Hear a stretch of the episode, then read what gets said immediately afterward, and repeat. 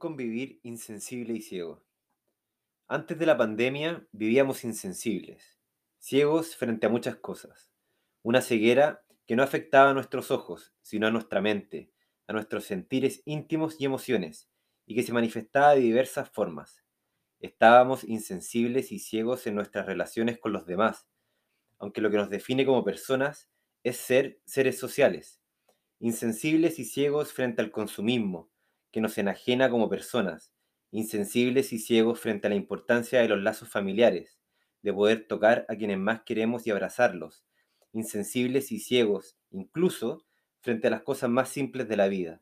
Buscábamos con desesperación lo extraordinario. Pero nuestro hábitat, el mundo natural, no es extraordinario. La compleja armonía que nos sostiene es fascinante, sí, pero sobre todo es simple. Un árbol no compite con otro árbol para definir cuál es más fuerte, más alto o cuál logra dominar mejor su entorno. Al contrario, diríamos que existen y se conservan espontáneamente en una red armónica de sobrevivencia acoplados a su medio. Los seres humanos, en cambio, competimos y nos destrozamos los unos a los otros, obsesionados con la muerte y con su reverso, la trascendencia, y en el camino vamos olvidando nuestros lazos con lo natural. El látigo del ego está detrás nuestro, azotándonos con la ambición de ser capaces de controlar todo a nuestro alrededor, porque dejamos de entender y respetar la coherencia armónica de la naturaleza. El, miedo al fracaso nos empuja a intentar dominarla, negando a la armonía espontánea de nuestra relación con ella y con quienes la habitan. Y en, y en el tránsito perdemos la coherencia con el mundo natural. Así, vamos construyendo un altar para nuestra vanidad y nos convencemos de que no necesitamos a nadie, solo a nuestro ego y, tal vez, a algún Dios igual que gótico que nosotros.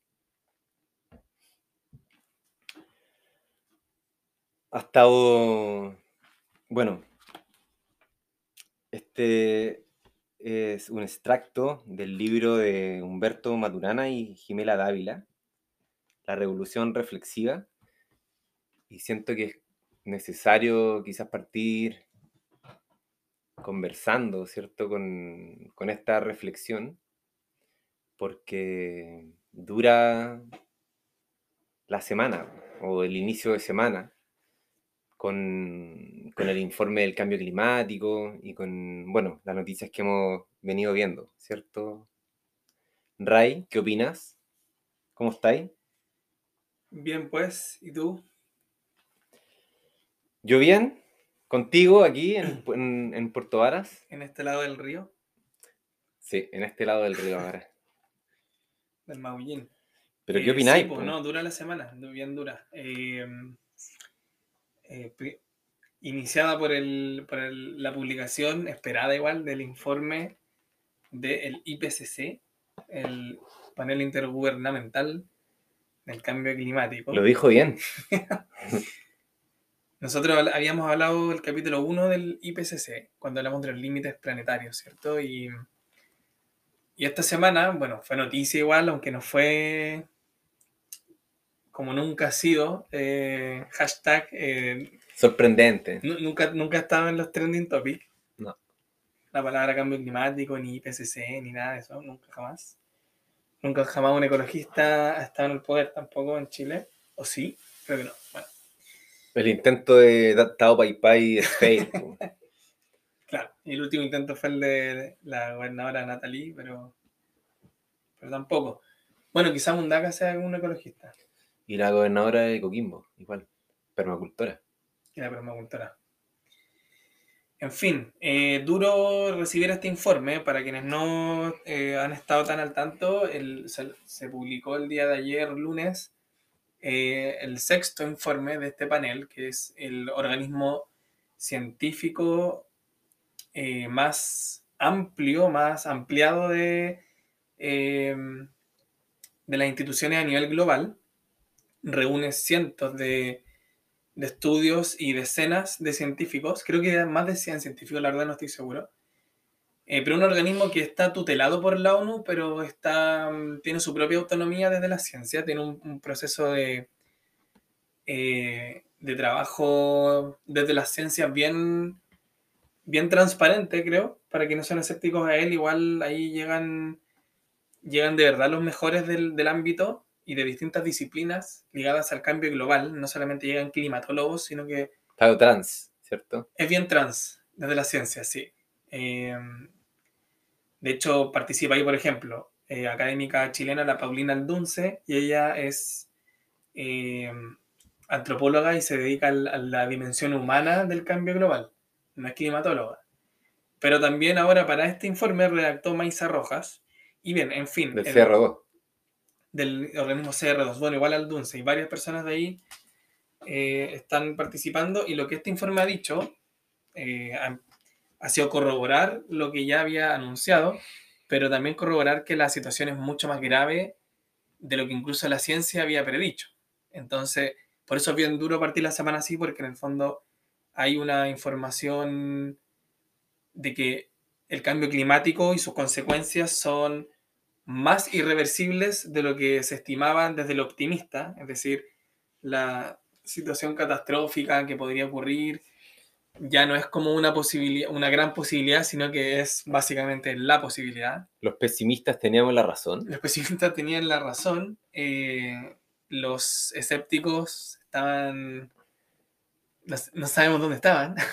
ahora son funables. Ahora son funables. Si es que no están funados ya. Eh, y básicamente, no vamos a entrar en detalle de ese informe. Ahí lo pueden googlear, el sexto informe del IPCC. Pero tira de la. Y lo que, claro, así como básicamente en síntesis. Grandes conclusiones. En pocas palabras, el cambio climático es eh, en gran, o sea, en total medida, causada por la acción de los seres humanos eh, lo, que se ha, lo que se ha dicho es que de los últimos 170 años el aumento de la temperatura es completamente atribuido a la acción del hombre, dicen. Y yo creo que está bien puesto hombre, no humano, pero bueno, del ser humano. Eh, es irreversible prácticamente eh, y, y, las consecuencias van a ser bastante duras en términos de eventos climáticos y eventos meteorológicos extremos. Por lo tanto, básicamente lo que nos dice este informe es que la, situación es, tan, es muy grave y que lo políticamente realizado hasta el día de hoy es prácticamente inútil, ha sido completamente insuficiente. O sea, no es insuficiente porque no, ha hecho nada. Claro. Inútil es... O sea, nada, nada, igual, se han hecho cosas, pero eh, con esta gravedad no sirve. O sea, se, y es lo y contarles que la IPCC ha publicado seis informes en total, partió en los 90.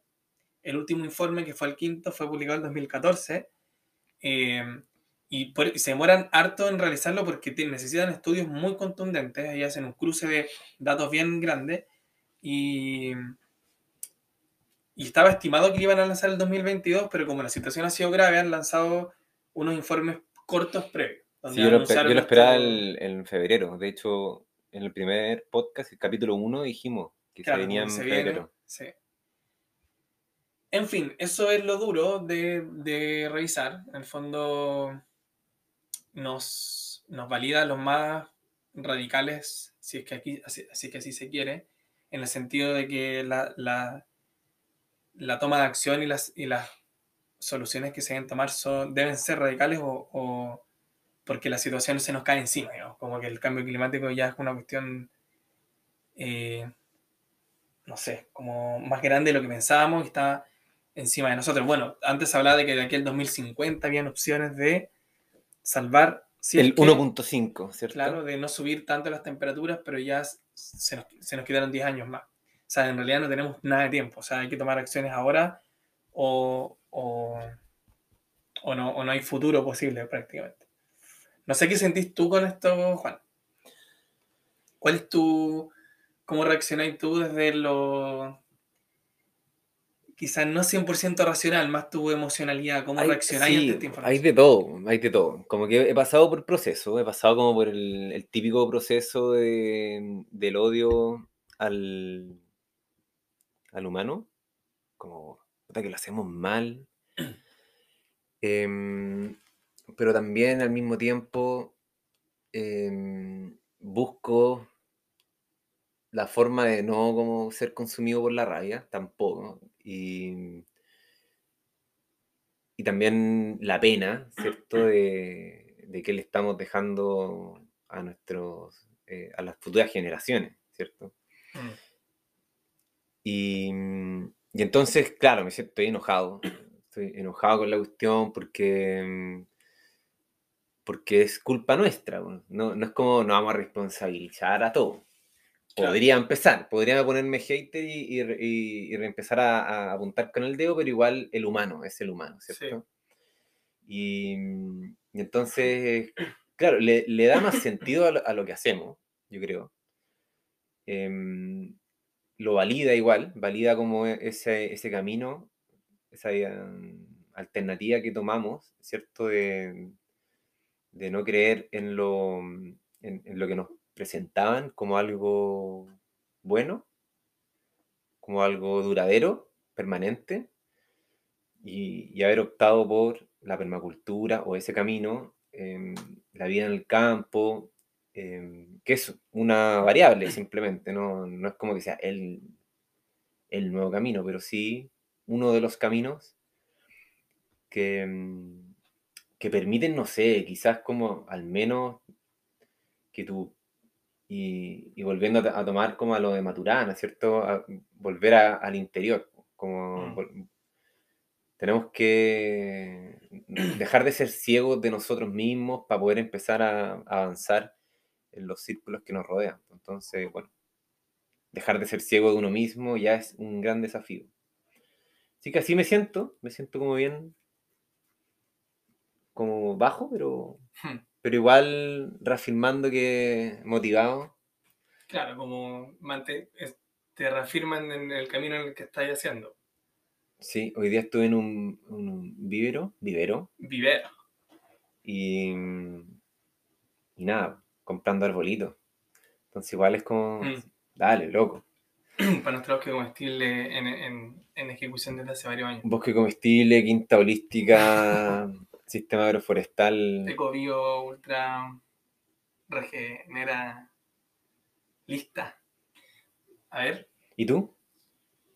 yo justo hoy día en la mañana estuve en, en otras pegas conversando con gente, pensando en actividades educativas para niños y niñas en un espacio público en torno a un humedal eh, en Yanquihue.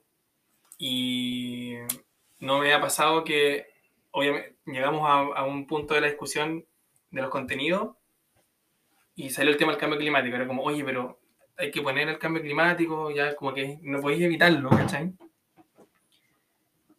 Y caché las reacciones de mis colegas, pues de, de mis compañeras, de colegas que no son tan cercanos tampoco, y percibí como esta como es la angustia, lo que habíamos hablado en los capítulos anteriores, digamos, como esta angustia que genera la información.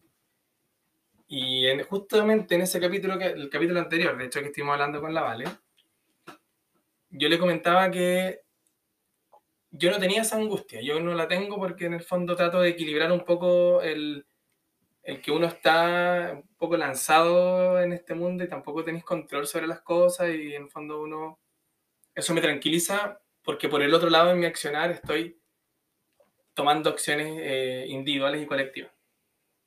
Pero al ver la reacción de mi, de mi círculo directo de trabajo, de una angustia, me generó una angustia. En el fondo, ya esta información, al ser tan grave, uno percibe en su entorno cómo esto genera emociones, eh, genera, no sé, decepciones, rabias, penas, etc. Entonces eso, eso yo creo que es lo que me ha afectado esta semana, digamos, desde esta información. Entonces ahí es como chuta, como fue como wow, así, oh, qué brígido, así, sobre todo como gente que era de generaciones mayores a mí, no sé, quizás como una sensación de niño, así como cuando uno ve a sus mayores, siendo que no soy un pendejo, creo, Bueno, Boris, que uno como que, claro, ve a, su- a como a generaciones mayores, así como preocupadísimas, y es como, uh, qué miedo, ¿cachai? Como que, imagino cómo deben deben estar los niños, ¿cachai? Entonces, sí, por eso me ha generado, en eso he estado pensando justo hoy día. Pero, por otro lado, igual me da otra reflexión, quizá como más conciliadora. O sea, no sé si conciliadora, pero como mi, mi, mi esperanza social en esto es similar a un poquito lo que, pasó en, lo que ha pasado en Chile. Ujú. En el sentido de que, eh, por ejemplo, la movilización social de los últimos 15 años, eh, situándonos ya como en, el- en la discusión más política estudiantil, principalmente feminista, ecologista, sindical y qué sé yo, de conflictos ambientales, etcétera. Eh, toda nuestra juventud y los últimos 10, 15 años han habido movimientos, asambleas, tomas, ¿cierto? Eh, marchas, qué sé yo, eh, luchas diversas que se han ido levantando. Y en esas luchas, bueno, siempre como que llegó como de repente al, al punto de, ya, ¿sabéis qué? Esto no va a llegar al final a solucionarse, la gente no está reaccionando, no hay una verdadera conciencia nacional de esto, pero ¿qué pasó? Que después de varios años Mm. de esas luchas hubo un estallido. Cuajó.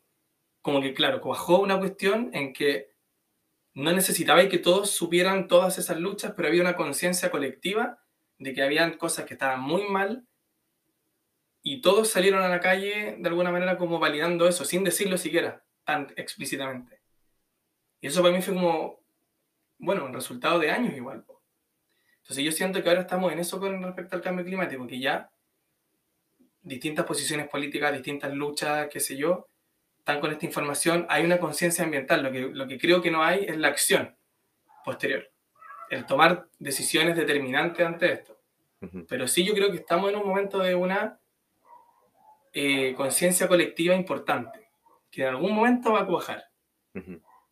Y en, esto como del ciclo adaptativo que hemos hablado de repente nosotros en, los cursos, eh, de que hay como una, fase de, de reorganización, una fase de explosión, luego una conservación, luego... Siento que estamos en esta... antes del, del estallido climático, digamos, que tiene que ver con la economía y el sistema político. Sí, yo también creo. De hecho, como que me pasaba el rollo, decía como, no sé si hay que aprovechar ahora. Igual lo hablaba con un amigo, así como me decía, hoy las importaciones están carísimas. Y yo decía, sí, pues sí, tienen que ser caras. po". Cada menos mal. Y, y, y creo que viene como eso, me imagino yo. Como que viene como el, el ahora realmente empezar a valorar el daño ambiental de las cosas, de la energía barata, y, eh, y eso vuelve todo caro, finalmente. Y eso genera una crisis también. sí. Pero mm, sí, igual interesante ponerse como en, el- en distintos escenarios, siento yo. Por ejemplo, igual yo pasé por un momento de haterismo. Pasé, lo decís como en pasado. Pasé y, o sea, como que tengo como mis momentos, así como que, no Ya, sé, sí. pues, vais caminando por la calle, hoy día en Puerto Montt, ponte tú, y botando basura, qué sé yo, como que nada pasara. Mm, o no sé, revisando de repente noticias y veo que la crisis hídrica eh, está afectando la producción eh, de las hidroeléctricas y por lo tanto el gobierno está eh, viendo la opción de reactivar una central de carbón. Ya, Como que, uh, el cambio climático no- nos ha afectado y por lo tanto procedemos a contribuir con el, El cambio cambio climático para que nos siga afectando, ¿sí? pero es que Claro. necesitamos energía. Y, y da rabia. Sí, nace como el, las ganas de pegar pipe. sí, el hippie radical que llevo adentro, po. pero, um, pero um, entonces mi pre- te pregunto, en un escenario, creo que estaría interesante ver como los distintos escenarios, como en tu escenario hater, si, sin filtro, El odioso. Hater odioso, sin filtro, eh, libre expresión. ¿Ya? Cuéntame, ¿Qué te cuento? ¿qué te pasa? ¿Qué te provoca? Eh, uh, hartas cosas. Eh, iría como de las personas a las empresas. Y de las empresas a los gobiernos. Así como en una pasada rápida, ¿De quién es la culpa? de los tres. De las personas, de, los em- de las empresas y de los gobiernos. Cuando hablamos de las personas es cuando no. Cuando uno. Sobre todo cuando yo ve- veo en, en distintos círculos gente muy consciente, educada en esto y que no es capaz de sacrificar comodidades mínimas dentro del, de esta cuestión. O sea, ponte tú y yo cuando era- éramos chicos, ¿cachai? O sea, para mí como el no reciclar, viviendo en una ciudad donde hay reciclaje, es como una posibilidad que podíais ver el 2005, ¿cachai? Ya, dale. Siendo que igual estaba toda la información, pero teníais más tolerancia, pero ya está en el 2022 con todo el desastre que hay. Gente que es consciente y no, y no tiene ciertas acciones puntuales y mínimas, me, me genera una rabia gigante. O las que tienen, no sé, po, muchos autos y muchas viviendas, o, las- o sobre todo también, obviamente, la población más acomodada que satura de automóviles la- las ciudades, que le da lo mismo que, no sé, o que se, que se, se autopercibe súper súper eco-sustentable y, y full hippie, full como bueno, vamos al, al bosque, ¿cachai? Pero al final igual vienen en sus 4x4 y, y viajan todo el tiempo a todos lados en avión y, y carretean y plástico y al final como ya y que como que no hay, no sé, me da mucha rabia esa, Pero lo botan en la basura, no lo botan así en la naturaleza. claro. Ese es Como- el detalle. El dejo- detalle eco. Lo dejo en el para el relleno sanitario, ya. Que castiga, ¿cierto? Sí. Como a la población aledaña. Claro, porque no, Eh, en mi ciudad no. Claro. Eh, por otro lado, chuta, ahí.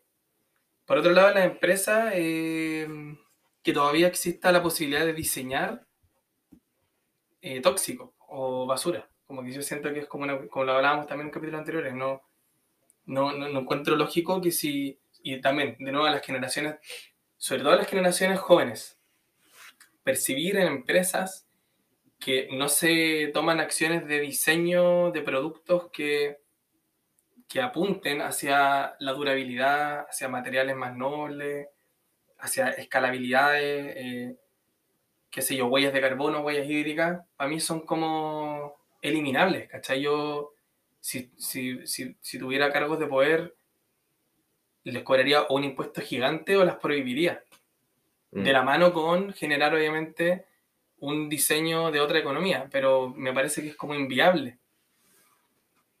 Sobre todo viendo lo del IPCC, o sea, la- y como, como ya parte de esas conclusiones y que ya se saben hace rato es que las consecuencias de esto no le llegan a las élites, no le llegan a los, a los ricos, le llegan a los pobres. Como pasa con toda la injusticia, el cambio climático también es así. Claro, bueno, África en, el, en los gráficos del... Yo, yo estaba, lo estaba ojeando nomás, pero lo- el, el continente más afectado es el continente más pobre, África, con una intensidad de crisis hídrica brutal, con todos los extremos ocurriendo ahí.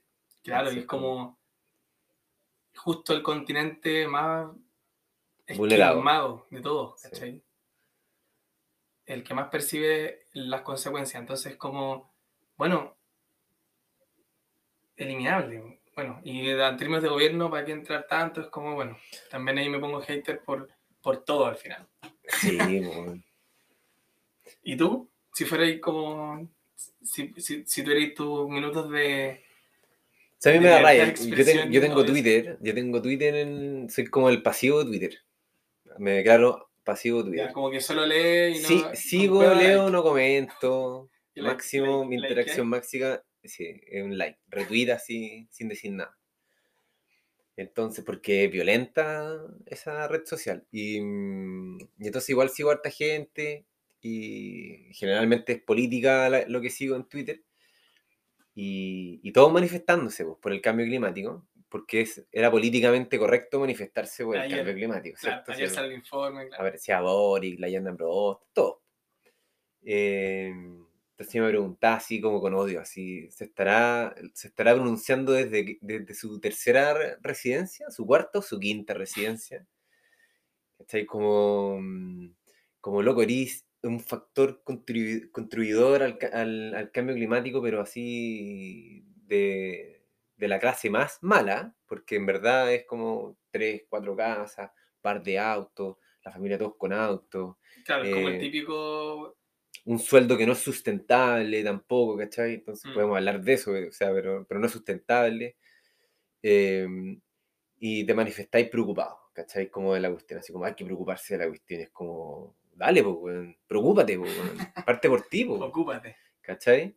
Decidir incapaz de llevar una política de los últimos 30 años, eh, de cambiarla, eh, y tampoco hay cambiado tú, entonces tu- tus palabras pesan menos que un paquete de cabritas. Mm. Eh, in- incluso a veces lo siento como desde lo mismo científico, como el panel de expertos, Claro, que suena como medio, medio me da miedo el panel de expertos. sí, pues has- han validado tantas. Como subirle 30 pesos al metro.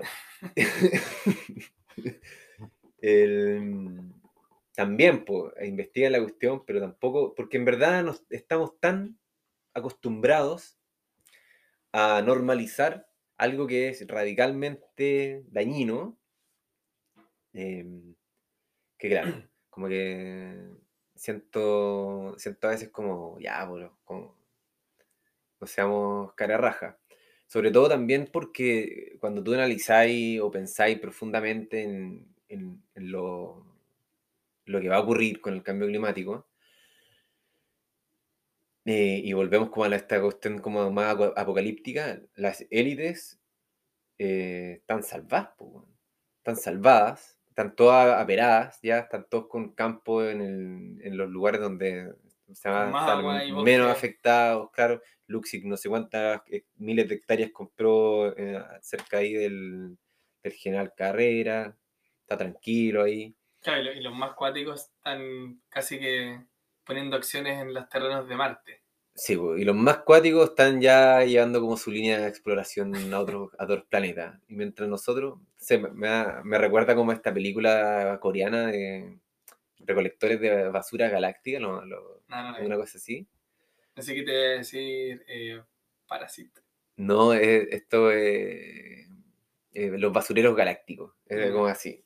Entonces, como que se encargan de recoger la basura que orbita alrededor de la Tierra, está llena, ¿cachai? Starlink ahora va a Bueno, como lo eso, él- eh, como lo Claro, Elon Musk. Elon Musk ahora va a tirar como 44.000 no sé cuántos satélites, no, ya te vaya a ir a San Pedro, a Atacama, a ver la estrella y vaya a ver puros satélites. Claro, pero, Entonces, era de Tesla, como súper. El Tesla verde, la esperanza del mundo, verde, sí, el weón al pico.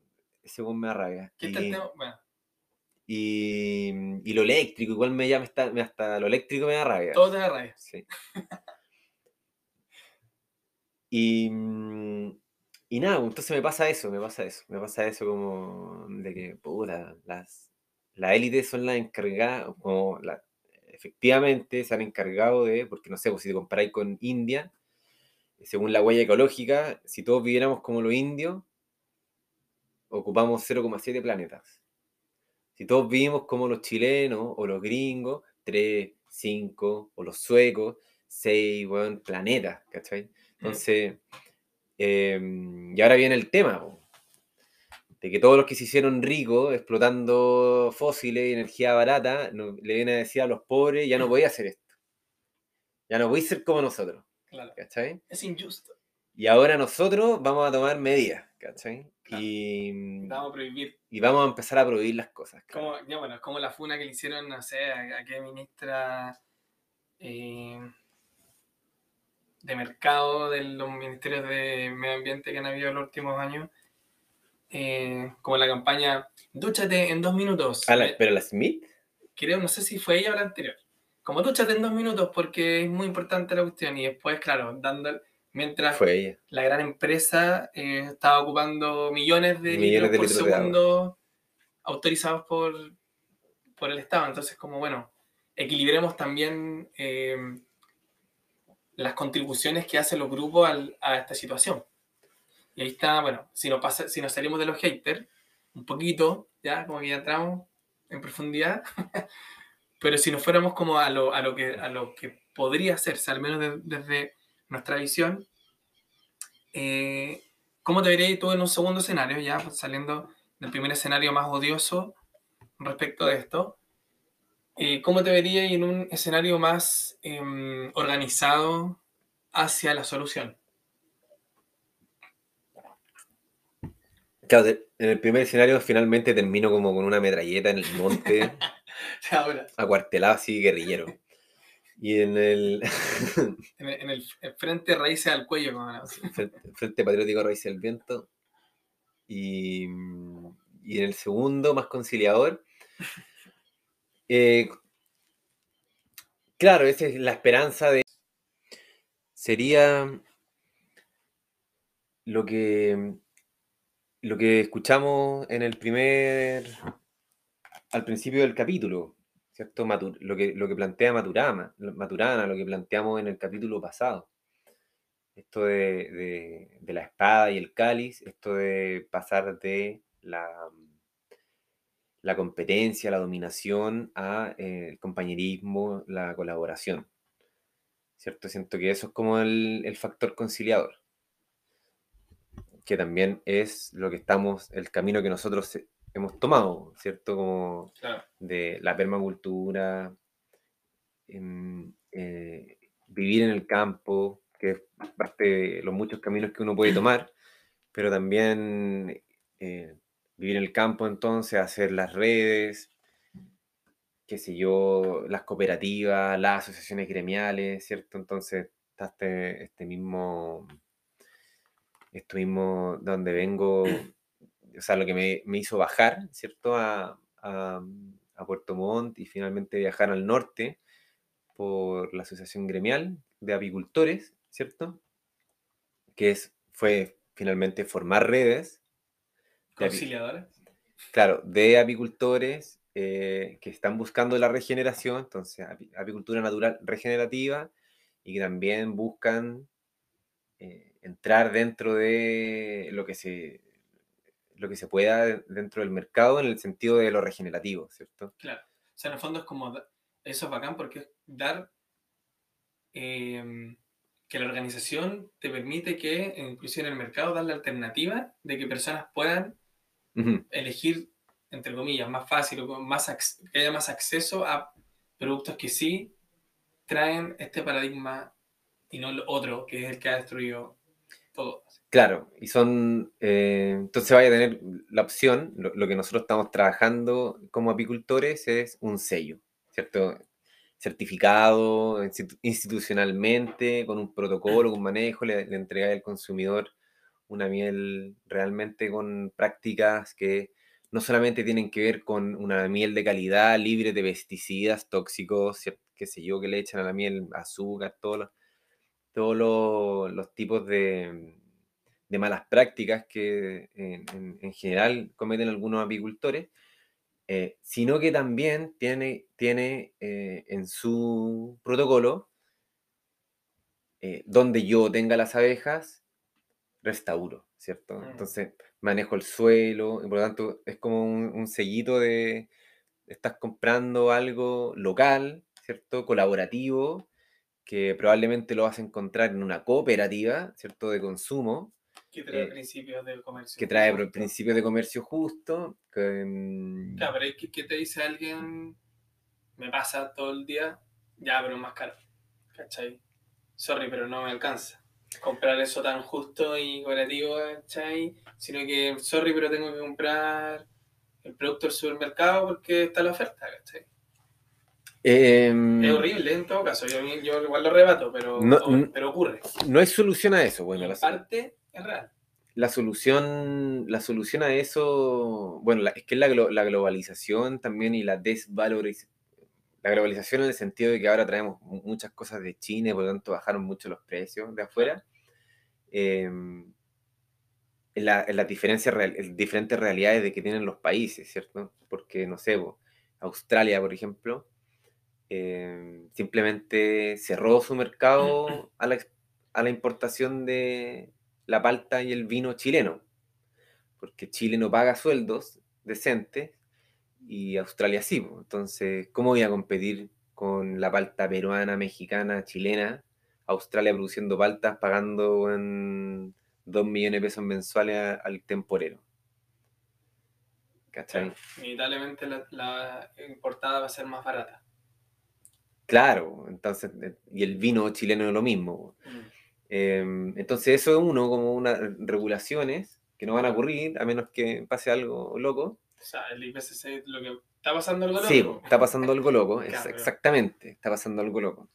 Em, y lo, Y lo otro es que, claro, es que tú, cuando tú compras esos precios baratos, también te estás, te estás encontrando con una comida que no es comida. Entonces también viene como en otro paradigma. Claro, pues, por ahí también me defiendo, como el paradigma de que... pago un 10, 15% más, pero me alimento, o sea, nu- nutricionalmente hablando, estoy alimentándome, mejor, no sé si 10, 15, no tengo el porcentaje. Sí, somos como la, mejor. gener- la generación humana que más come, que más abundancia de comida tiene, eh, por lo menos en algunas grandes poblaciones, pero que menos acceso a nutrientes tiene también. Entonces, mm, eh, pero también tiene que ver con un mejor, una mejora de la calidad de vida y el comercio justo también tiene que ver con también los sueldos justos para todos y todas. ¿no? Claro, O sea, estáis comprando... son distintas cosas emergiendo. po. Por un lado está emergiendo, porque claro, el viejito que está vendiendo el zapato italiano a 50 pesos, para que el camionero haga la pasada de, y le saque un, un 300% de margen de ganancia, que después se lo lleva a la Vega, que le saca otro 200% de margen, que después se lo lleva a la, a la verdulería un poquito más arriba en Santiago, ¿cierto? En, en la zona más oriente le saca otro 200% de margen o qué sé yo.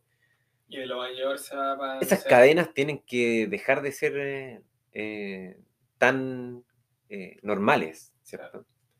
Santo, en tu escenario conciliador, en el fondo apuntáis a que el, de alguna u otra manera eh, el sistema puede transformarse hacia otro más eh, responsable, más justo, más ecológico. Sí, pero eso, institucional, digamos, o del mercado para ajustarse a las necesidades actuales, más o menos. sí, pero eso lleva, o sea, aumentar, digamos, el presupuesto eh, mensual de las familias en cualquier país en- de alimentación es duro. Todos los países lo, lo tienen calculado, o sea, usted no podéis pasar como el 14%, no sé cuánto. Eh, entonces ahí tiene que ver como también otra política. eh, Y salirse del paradigma del crecimiento. Y salirse del, paradigma del hablado crecimiento, también. pero también entrar al paradigma de producir, consumir. Claro. Entonces, no solamente ser un, un vil consumidor O extractor. o claro, extractor. O sea, Chile no produce, como que extrae todo. Pero esa es mi lógica de conciliar. Y por sobre todo también lo que habla Maturana, que sería como, creo que es como el, el caballo de batalla en, en el sentido de, mm, imagínate, la forma que nos expresamos, caballo de batalla, no, no debería ser, debería ser nuestro, nuestro, nuestra forma de llevar a cabo el- los cambios. Y- por, por mi parte, el, el escenario conciliador menos odioso, o quizá igual, pero la vía, la vía política a las soluciones, eh, me puedo tomar de, por ejemplo, la Elinor Ostrom, que es una economista, premio Nobel de Economía del año 2012, creo, no estoy seguro, 2009, por ahí, eh, que eh, acuñó mucho junto a su equipo de investigación lo que es el- la gobernanza policéntrica. Y la gobernanza policéntrica se eh, basa básicamente, bueno, que pueden buscar y todo, pero se, se- basa en un sistema político que confía en, la, eh, en el criterio propio de las comunidades para autorregularse o autonormarse. Eh, y que confiando o dándole más poder a las comunidades para ellos establecer sus parámetros de regulación o normativos de los bienes comunes, eh, es mucho más probable el éxito de, esa, de ese manejo del bien común establecido por las comunidades que desde una norma centralista. Entonces, su investigación dio muchos ejemplos por eh, de, de comunidades, no sé, de pescadores, por eh, que el bien común, ¿cierto? Los pescados o los productos del mar, y que una política central fracasaba, terminaba por eh, explotar o por generar conflicto, versus políticas de eh, que los propios, con los propios eh, pescadores de una zona, junto con una gobernanza democrática, estoy hablando, o sea, no, no, no es como que, ah, claro, ponemos nuestras reglas y, y arrasamos, sino que con sistemas democráticos de participación, pero que las comunidades puedan determinar su propia sistema de regulación y normativa eran mucho más exitosos finalmente. Igual te puede salir una comunidad así media extrema, Me- ¿no? Sí, totalmente. Pero por eso mismo Libertaria. sería acá, como li- liderados por, por eh, ¿cómo se llama este loquito? ¿El Milley? No, el, el izquierdo. ¿Axel Kaiser? Eh, ca- ca- cacas, cacas. ¿Cacacás? No, no, sino que, pero por eso la gobernanza policéntrica se basa en el policentrismo, o sea, una descentralización, pero coordinada con distintos núcleos de poder y toma de decisión en torno a los bienes comunes. Entonces es interesante porque claramente se escapa de, de esta lógica central de eh, que los bienes comunes eh, van a ser explotados si es que el gobierno central no los regula y termina siendo explotado igual, ¿cachai? Ujú. Eh, y básicamente termina por darle más rienda a las comunidades y su propia manera de pensar los bienes comunes, maneras de concebirlos y maneras de regularlos. Ahora, esto si lo mezclamos con todo lo que ha venido después, que es, no sé, pues lo adaptativo, la resiliencia, lo regenerativo, una economía regenerativa, cuidar los ecosistemas y sobre todo con la información del IPCC actual, que es, estamos en una mega crisis climática, pero sabemos cuáles son los otros límites planetarios, sabemos que los ecosistemas sanos nos van a dar mayores seguridades ante las catástrofes.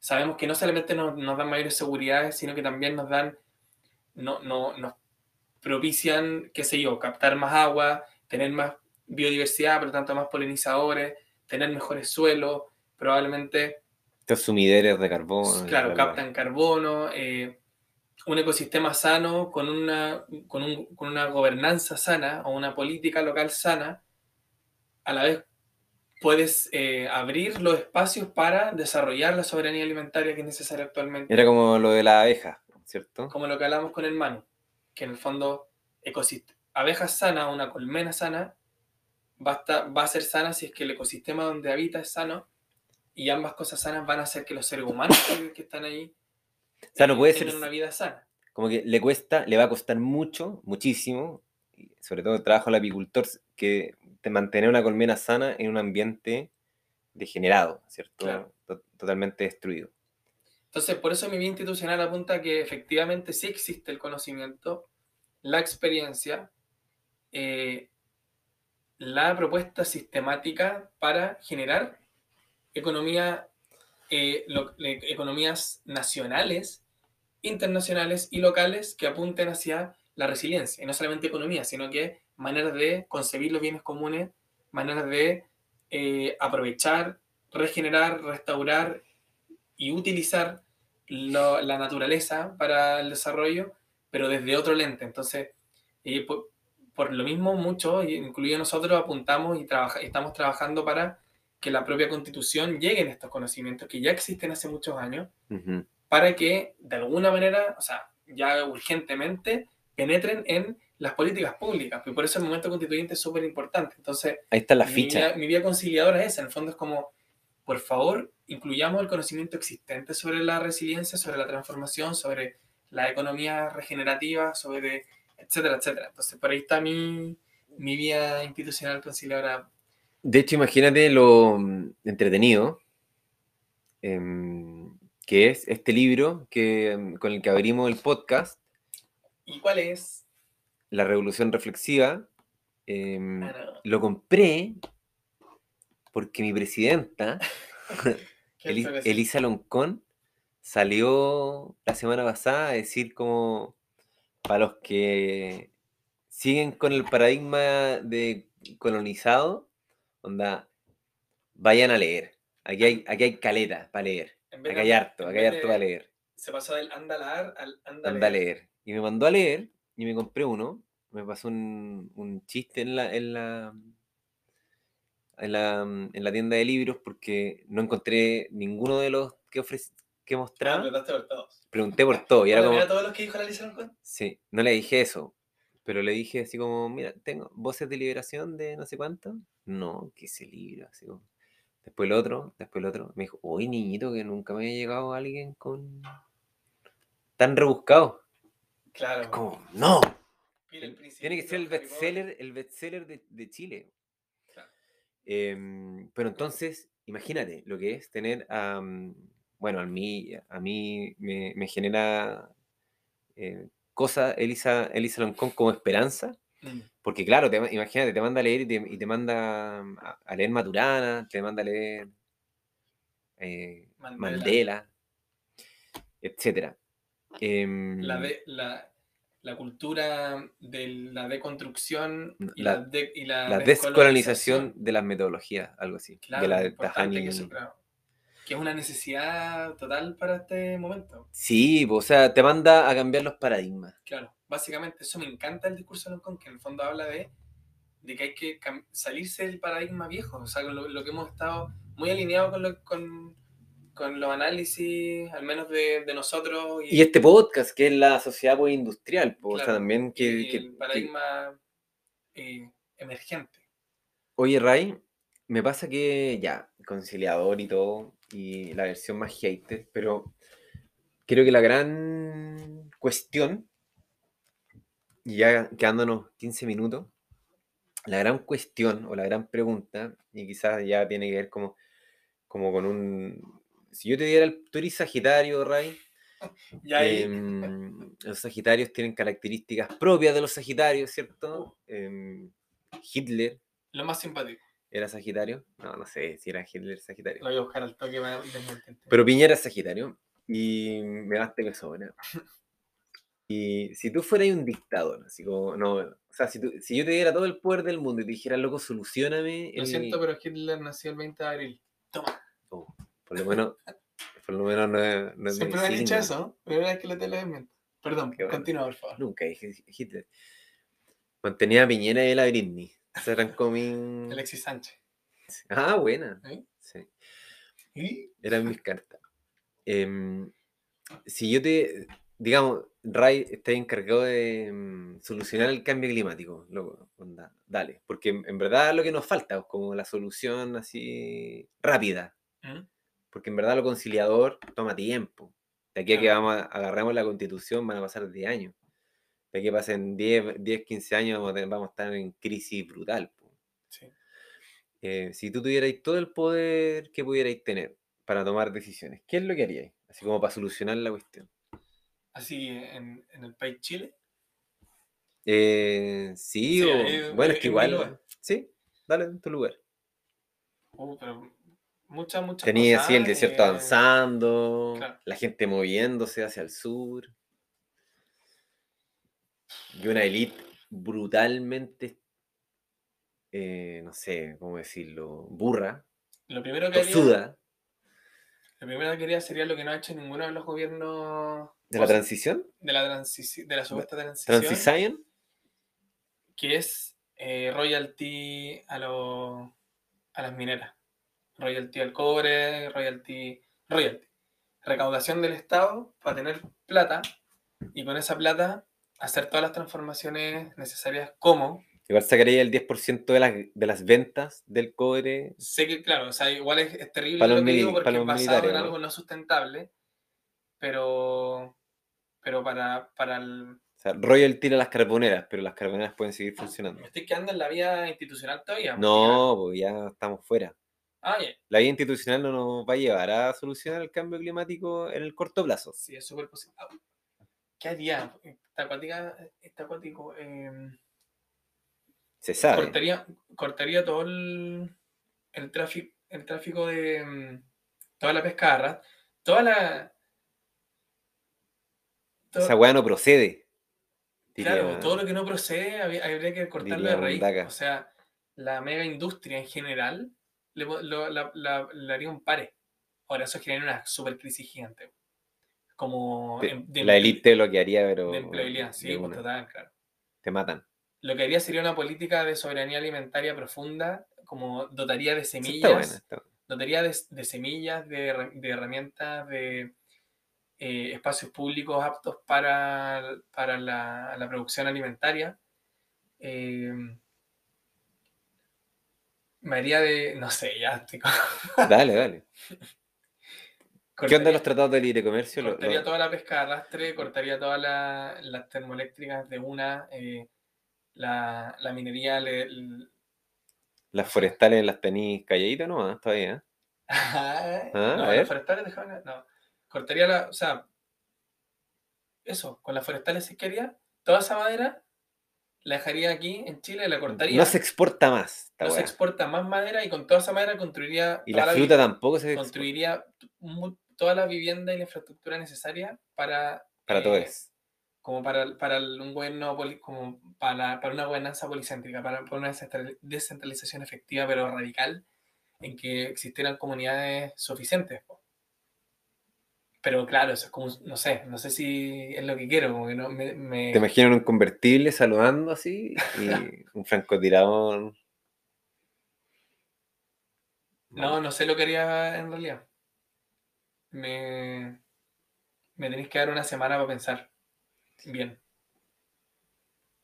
Yo escalaría a la ONU, la haría así como la, el reino de, del- de la Tierra.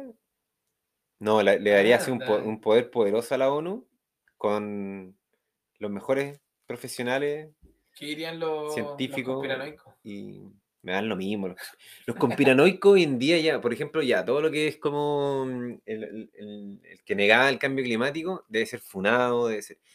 Una de las cosas que nos demuestra el, el- el- el IPCC es que, no sé, pues Trump, o sea, la gente que votó por Trump, eh, no sé, pues ya nunca más debe ocurrir algo así, ¿cachai? Sí, como ya está demostrado por la ciencia la wea, ya como que no... Pero antes también, po. O sea, claro, ahora como que lo demostraron más. No, pero como- Sí, pues que- pero es que ahora ya es como loco, onda, no se puede hacer esa cuestión y nunca más se puede volver a hacer eh, eh, ese tipo de a- a- eh, aberraciones. Claro, como de alguien que niegue el cambio climático.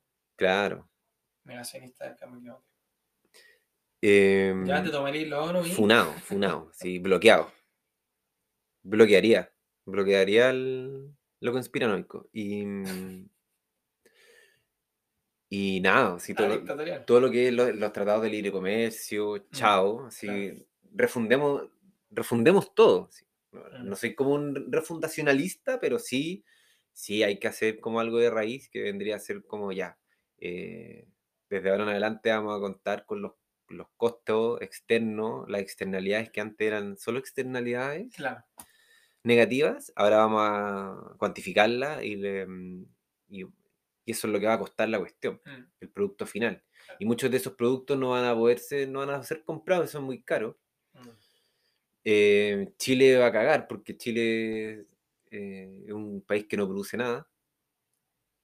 No produce, extrae. Es distinto.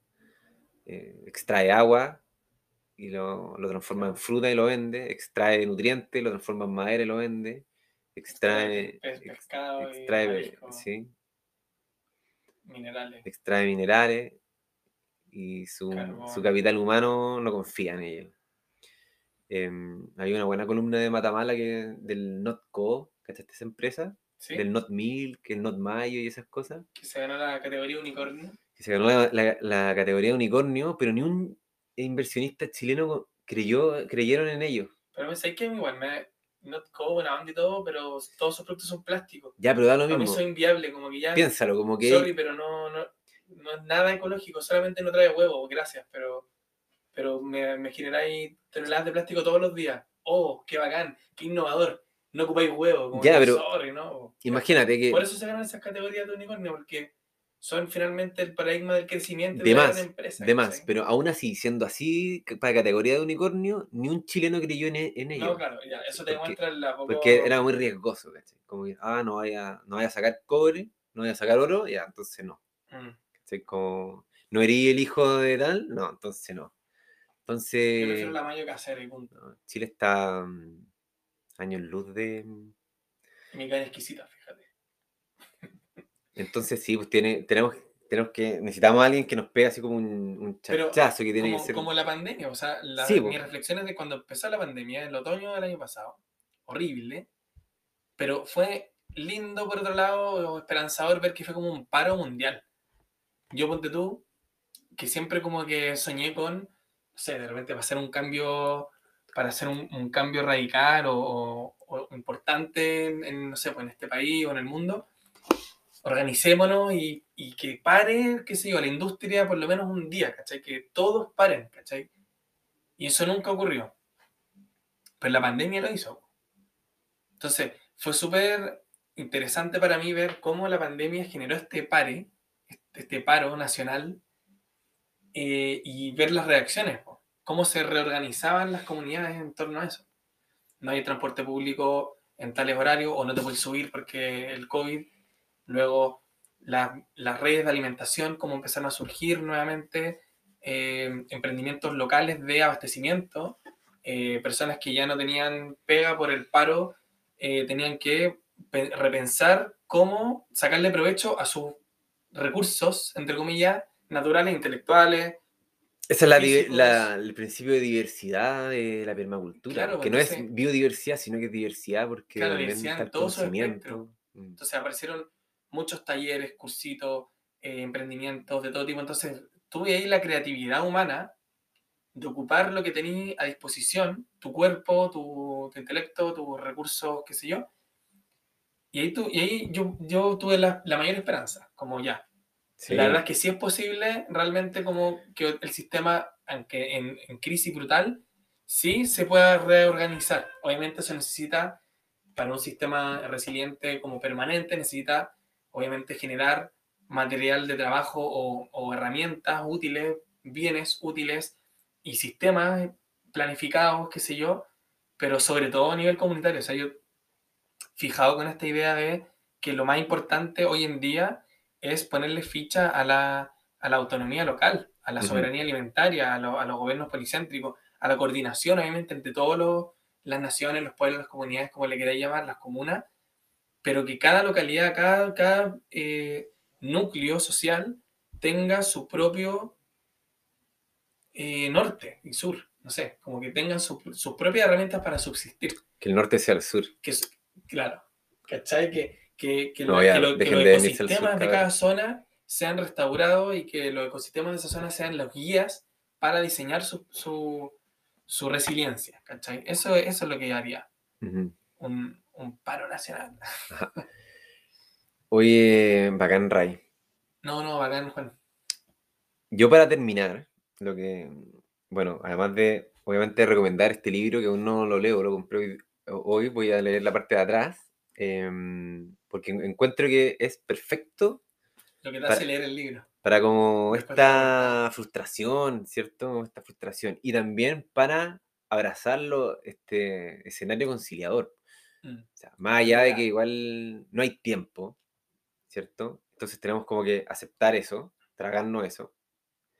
Eh, yo lo venía diciendo hace rato, a hartos amigos, como no había tiempo. Y y, entonces ahora muchos van a tener que agarrarse ese shock de ya no hay tiempo y ¿qué hago? Igual ya, empezar a hacer algo y no en, la versión hippie de, que nos plantea Galeano, no hippie, pero romántica, de que mucha gente pequeña en lugares pequeños, haciendo cosas pequeñas, pueden cambiar el mundo. Yo creo que esa frase igual cala, ¿cierto? Que es como lo que estáis diciendo tú. Mm.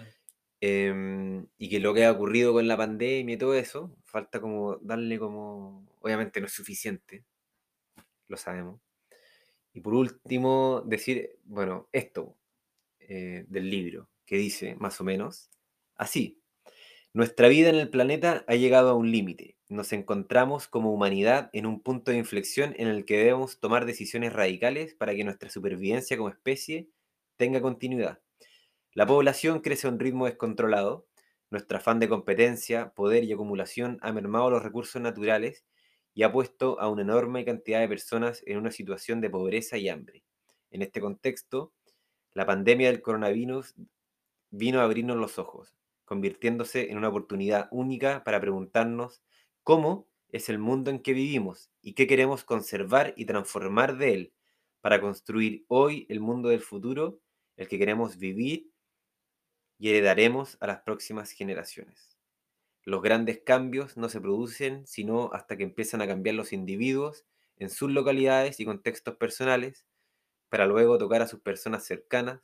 Las transformaciones se mueven como un virus que va contagiando de uno en uno hasta formar un movimiento. ¿O no? Jimena Dávila y Humberto Maturana, que, que genial. Qué genial lo que dejó. Legado. Claro, como que haya dejado este libro, bueno, no lo hemos leído, pero promete, antes de que partiera. Bueno, y para terminar, igual que me surgen un par de comentarios antes, antes de cerrar. Em, de, no sé, como que ha surgido justo con esta información del IPCC, ya para, ir cerrando. Como yo te comentaba al principio, reacciones diversas de las personas que nos rodean, las redes también. Reflexiones desde el, ya sabéis que estamos perdidos, como el, oh, estamos perdidos. Vamos a morir. Vamos a morir y como, nada, no hago nada. Igual sí. Todos vamos a morir. Va a haber una, una parte. Sí, y como que ya... Nos podría tocar a nosotros. Pero como, como la reacción de, ¿de qué sirve lo que yo haga si tenemos esto, ¿cachai? O sea, el, el IPCC como que te, es como un balde de agua fría gigante a quien, a, quien, a quien tiene alguna iniciativa de la que sea, de educar a su hijo con mirar los pájaros, de reciclar, de tratar. Centro de permacultura, por ejemplo. Un balde de agua fría. O, em, o él, la persona que apunta, bueno, no, lo importante es hacer las acciones colectivas, ¿cachai? Greta Thunberg, que decía también como importante las acciones colectivas. Y ahora Madurana, con, este, con esta reseña, con Jimena Dávila, nos dicen eh, finalmente la revolución reflexiva, bueno, en verdad no leí el libro, pero en esa frase, que las acciones individuales, o como dice Galeano también, van sumando para la acción colectiva, ¿cachai? En el fondo una acción colectiva no es posible sin las acciones individuales tampoco.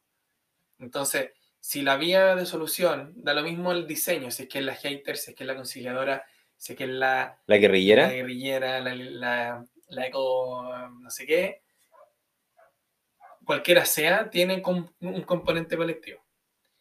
Y cualquier componente colectivo requiere la componente individual. Entonces, también invitarle a recordar una publicación que voy a compartir después en, el Instagram de la cuenta eh, Vaya Consumismo, que es muy lindo cómo lo grafican, porque finalmente la, casi como el sistema individual, familiar o local, estatal, global, son escalas nomás de, de acción. Entonces, creo yo, y con, como, con lo que tú, Juan, eh, ahora, que las acciones, las acciones individuales son, siguen siendo muy importantes. Como que no hay que dejar de lado las acciones individuales por esta a pesar de A pesar, a pesar de, esta información horrible que tenemos de que nos hace cuestionarnos el presente y el futuro, que nos hace tener eh, angustia inclusive por los cabros chicos, o, o, si alguien quería tener un hijo ya no quiere porque qué miedo, está bien, son eh, reflexiones que están conversándose hoy en día, pero como yo creo que es súper importante recalcar al menos el hecho de que no se dejen de lado las acciones individuales, son súper importantes y da lo mismo como el alcance, obviamente siempre tender a lo más posible, pero hay que partir por ahí, al menos hay que partir por ahí y luego obviamente el objetivo puede ser un colectivo que genere es como la, que estábamos discutiendo recién. Como la, la épica del, del héroe, ¿no? ¿Cómo así?